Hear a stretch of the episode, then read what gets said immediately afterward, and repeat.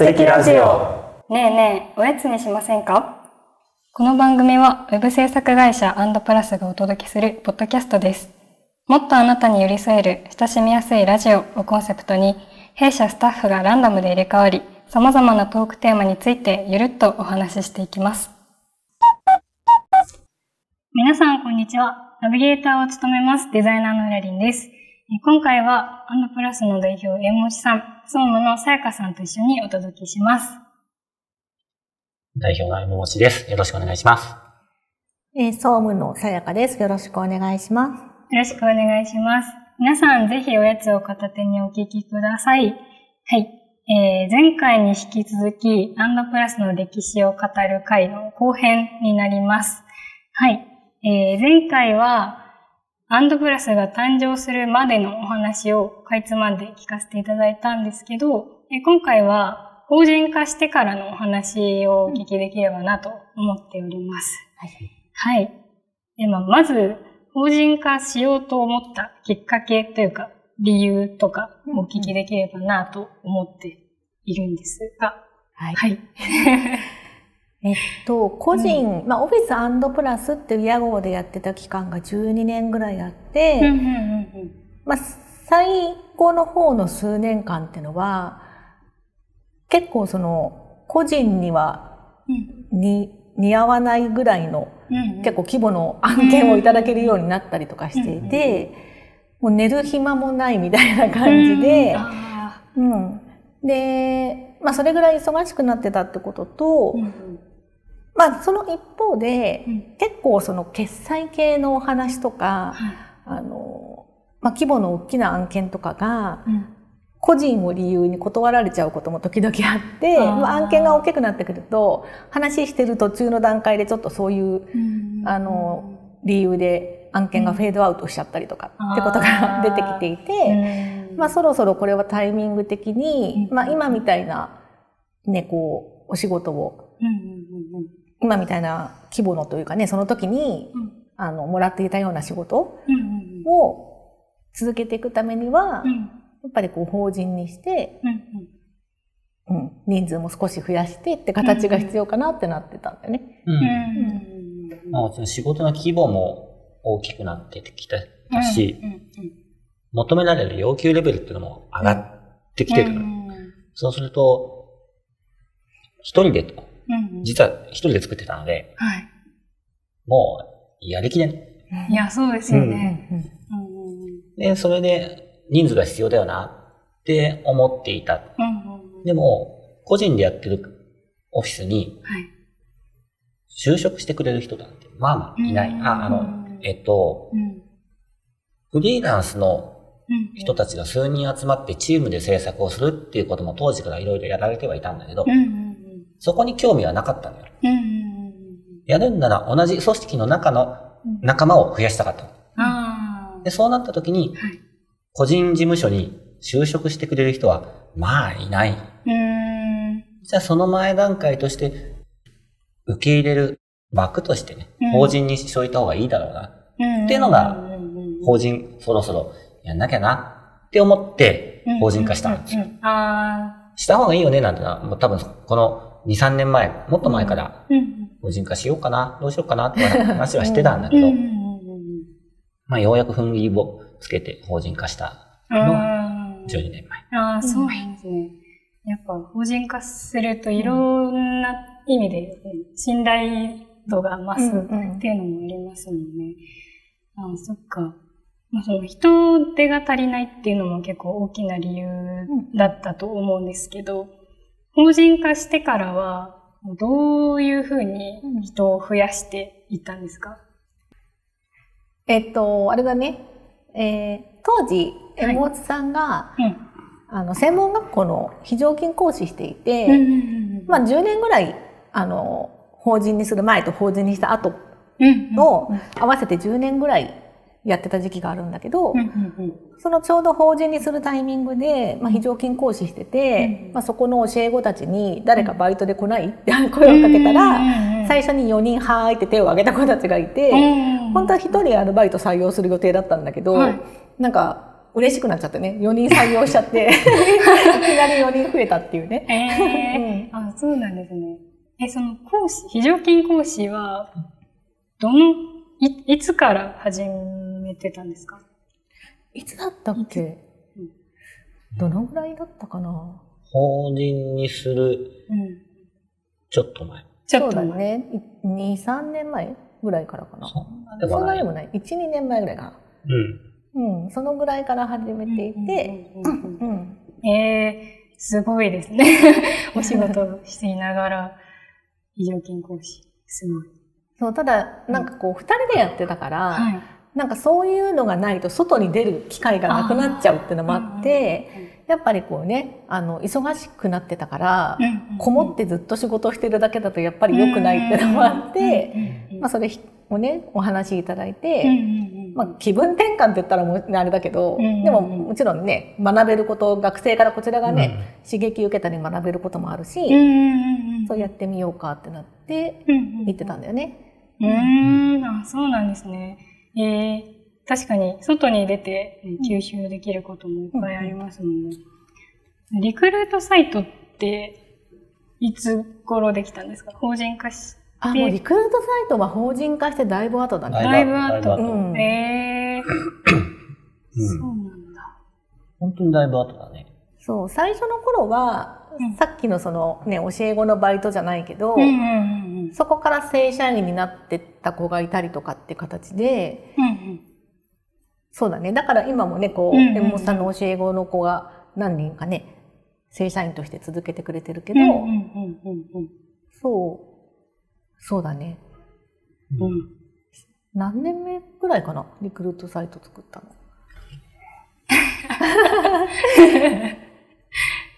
でも4、5年後ぐらいかもしれないよね。4、5年後。あ、もうそのくらいは経ってると思うよ。ああ、うんそうなんですね。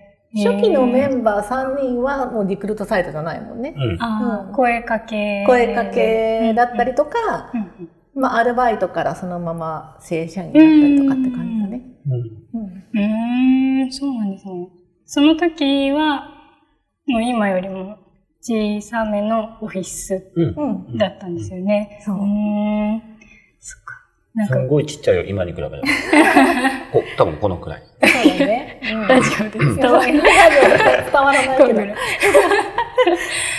ね、やっぱアンドプラスの歴史を振り返ってると、そのオフィスうんをたびたび移転してたりとか、うん増設してるっていう印象をやっぱ、傍から見てもそう思う人が多いのかなって思うんですけど、その理由もやっぱ人が増えてきて、それに合わせてみたいな。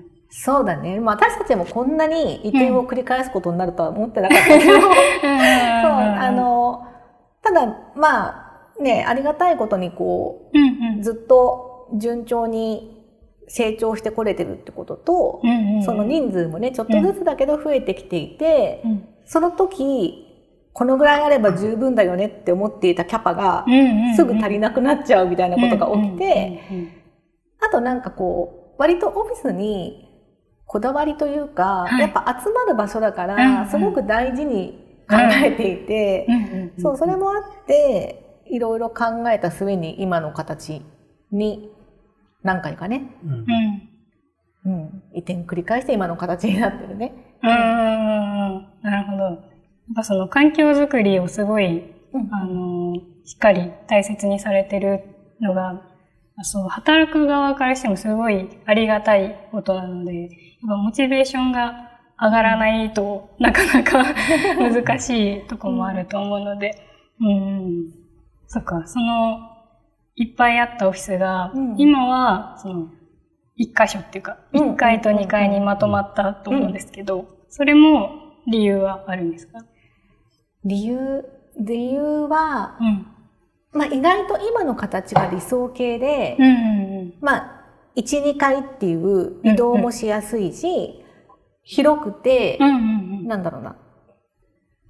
こう、割と働く場所は一箇所にみんなが集まってるっていう状況うんうんうんが、割とこう、こうしたいって思っていた形が割と今叶ってる感じで、うんうん前はなんかこう、広さが足りない。じゃあはい。もう一個契約しようってすうんるんだけど、うんなんかこう、これ以上人数増えたら、ワンフロアじゃ収まらないよね、みたいな状況になって、そう、継ぎはぎみたいな形でどんどんね、ちょっと増やして、で、こだわって作ったオフィスだから手放すのも惜しくて、まあ、どんどん数が増えちゃってみたいな感 じなんだけど、そうただやっぱり、あの、数がたくさんあると移動が大変だから、そう,、ね、そうあの、1、2回っていう形が今一番使いやすくなったかなって。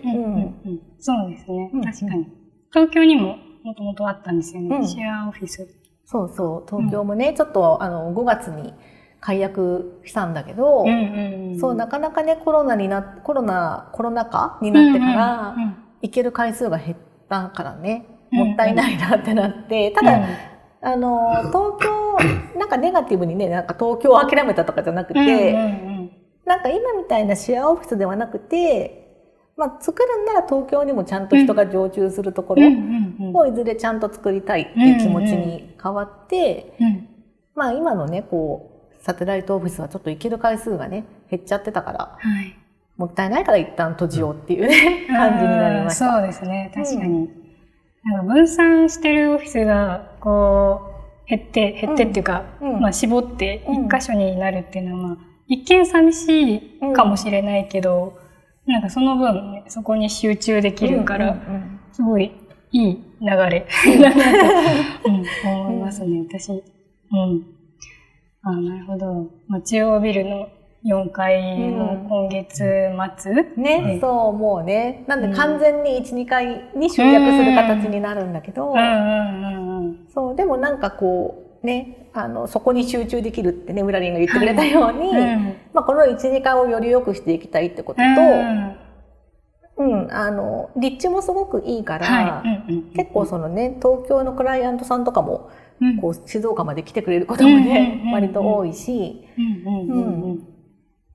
そうだね。うんそうですね。駅からも近いし。うん。うん。そっか。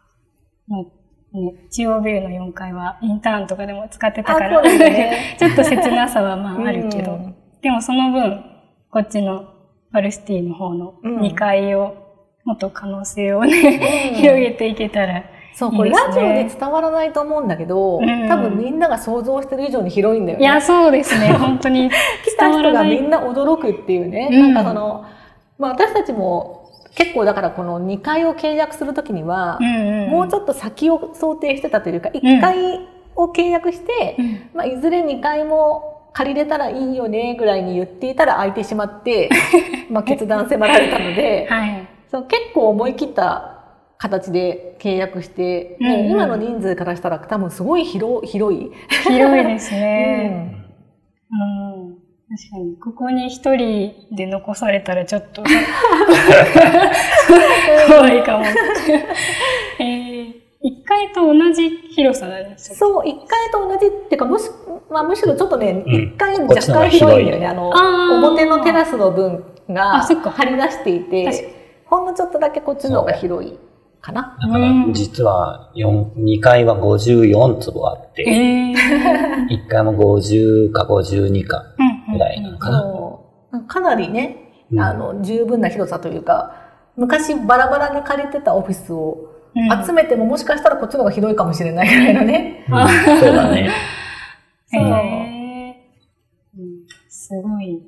なんでね、こう4階も一応ね、あの、スタジオとして使ってたんだけど、うんうん、まあ、4階が多分38坪ぐらいだったから、もう丸ごと2階にスポッと入るぐらいの大きさなんで、そうですね。そう、もうこっちにね、集約してもいいかなってなったんでね。そうか。4階も結構広く感じてたけど。ね、広いって思ったけどね、あれも。うん、そうなんだ、うん。広さもそうだし、インテリアも雑貨もすごい素敵。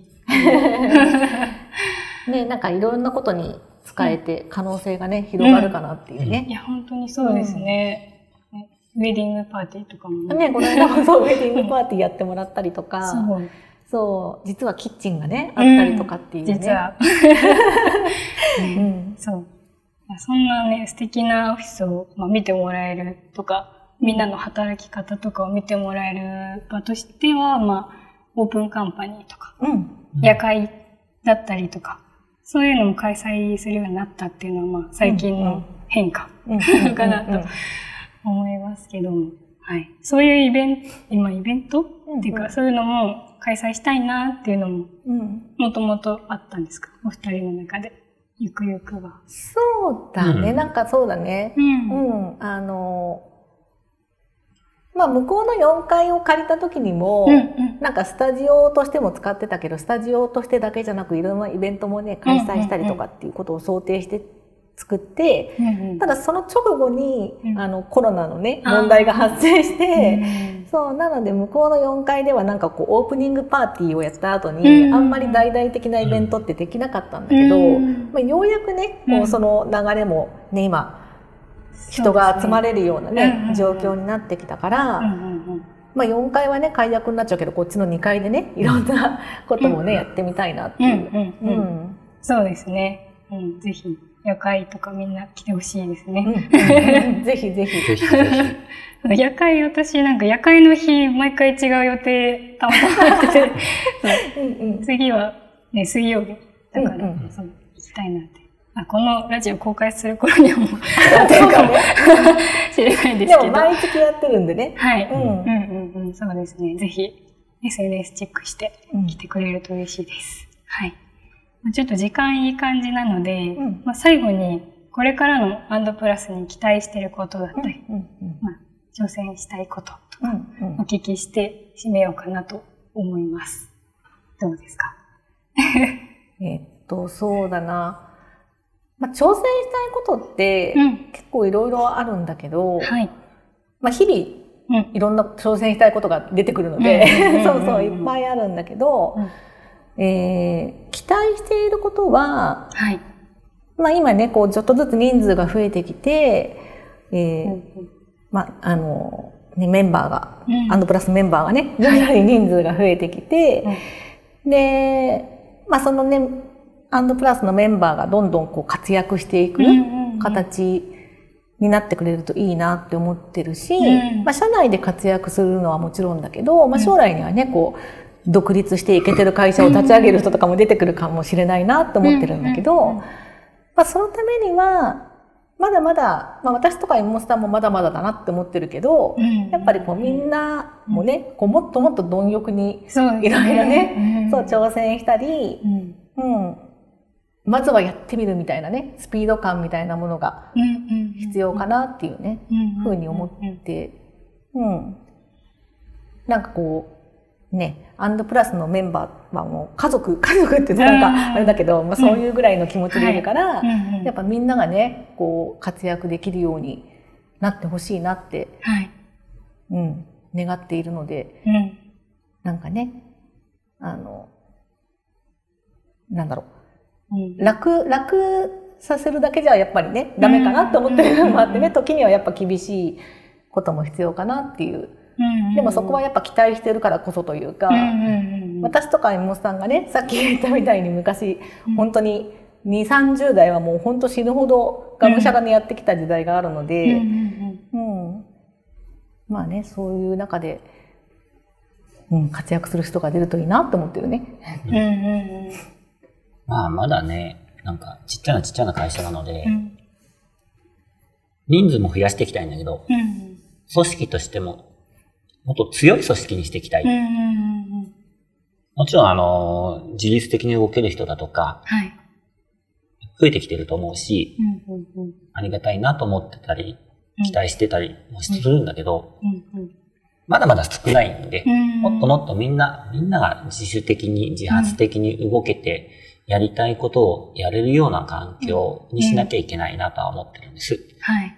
なので、そういったまだちっちゃな会社、組織を、組織そのものを作っていくところに興味がある人なんかも増えてくれると嬉しいなと思ってます。うん確かに、そうですね。もう頑張ります。でもね、このラジオは本当にスタッフが主導でやってくれているラジオなんで、うんそうですね。そう、すごくいいなっていうね。なんかこう私たちが主導して引っ張っていくっていうよりも、もう社員が引っ張ってくれる方がね、うん、なんかいいかなっていうね。もちろん。うん、確かに。うんあとはね、そう、みんながね、誇りを持って働ける会社にしたいです。ああ、そうですね、はいうん。そうですね。確かに。うん、個々が誇りを持って、意識高く、頑張っていきたいと、私自身、精進します。よろしく。はい。ラジオを聞いてくれてる方も、うん、これからのアンドプラスの歴史に、まあ、何か新しい動きがあることを期待して注目していただけると嬉しいなと思っております。はい。では、お二人ともありがとうございました。ありがとうございます。ありがとう。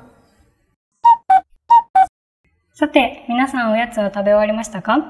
このラジオ番組は Spotify、アンカーなどの各ストリーミングサービスで配信中です。概要欄にあるお便りフォームからトークテーマのリクエストや感想などもお待ちしております。アンドプラスの公式 Twitter や Instagram でも配信のお知らせをしておりますので、そちらをチェックしながら次の配信までゆるっとお待ちいただけたら嬉しいです。ではまたおやつを片手に会いましょう。バイバイ。バイバイ。バイバイ